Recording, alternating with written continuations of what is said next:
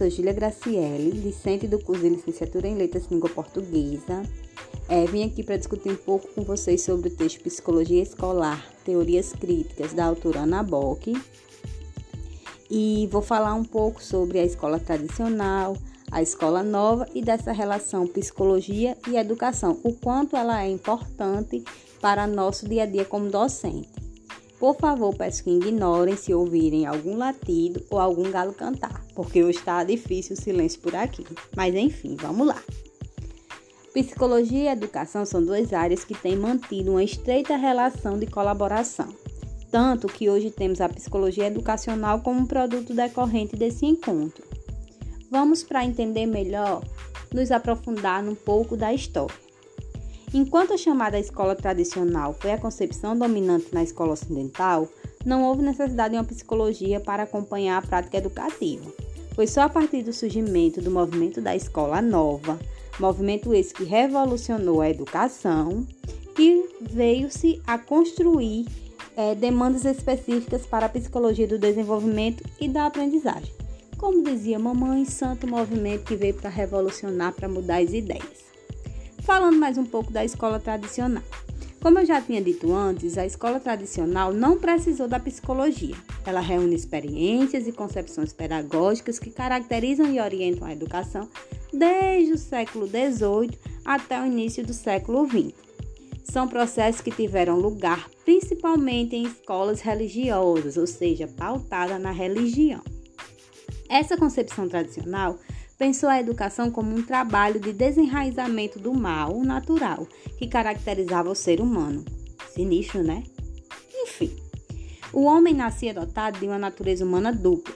Uma parte era corrompida, o famoso pecado original, e outra era considerada essencial, potencialmente boa e construtiva, ou seja, nós, eh, o ser humano era formado de uma parte boa e uma parte ruim, a parte do pecado e a parte que potencialmente era boa, construtiva.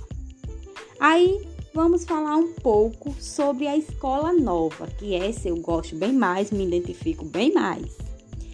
É, o século XX ele trouxe muitas transformações no mundo.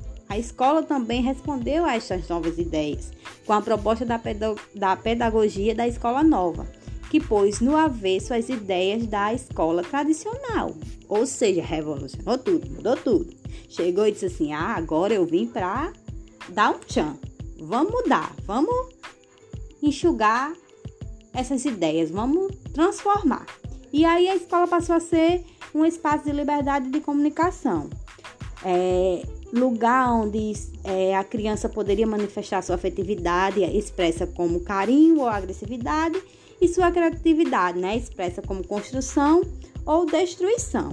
E aí você me pergunta por que a escola nova precisou da psicologia? E eu respondo, porque ela precisava conhecer a criança e seu desenvolvimento, sem ser corrompido, para poder trabalhar para mantê-la assim. Era preciso saber como se dá o desenvolvimento natural das crianças para poder vigiá-las desse ponto de vista. Então, assim, a escola nova ela se alia à pedagogia, que aparece como área do saber capaz de fornecer as respostas que se necessitava. Então, elas se tornaram unha em carne, amigas íntimas. E a principal é, consequência de qualquer situação de cumplicidade, de união, é defender justamente os interesses daquele com o qual você é o cúmplice, né? E aí a relação de, de, da psicologia e educação ela deve ser analisada criticamente. Devemos ser capazes de desvelar o que o discurso e as concepções construídas a partir dessa junção ocultaram. A gente sabe que a educação ela é um processo social, por meio do qual a sociedade adulta impõe seus modelos, seus valores e suas regras às crianças e jovens, né?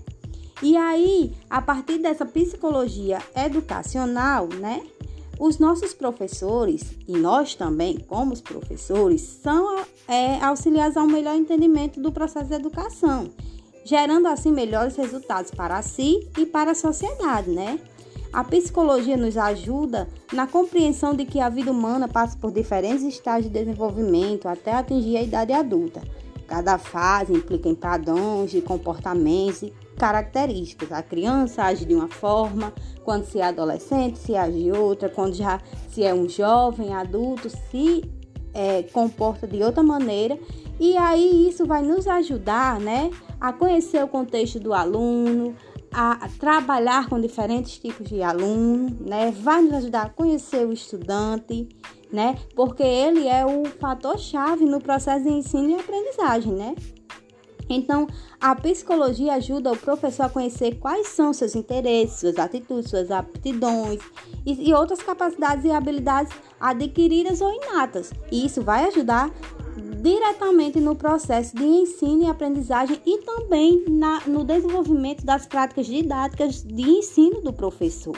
Então ele vai conseguir entender as diferenças, ele vai entender os diferentes contextos em que, os alunos estão inseridos e assim a gente vai conseguir o objetivo principal que a escola tem, que não é só ministrar conteúdos, mas transformar os alunos em cidadãos pensantes, é, que possam agir diretamente no meio social, que sejam pessoas é, sociáveis e que também ajam e interajam para um bem comum da sociedade.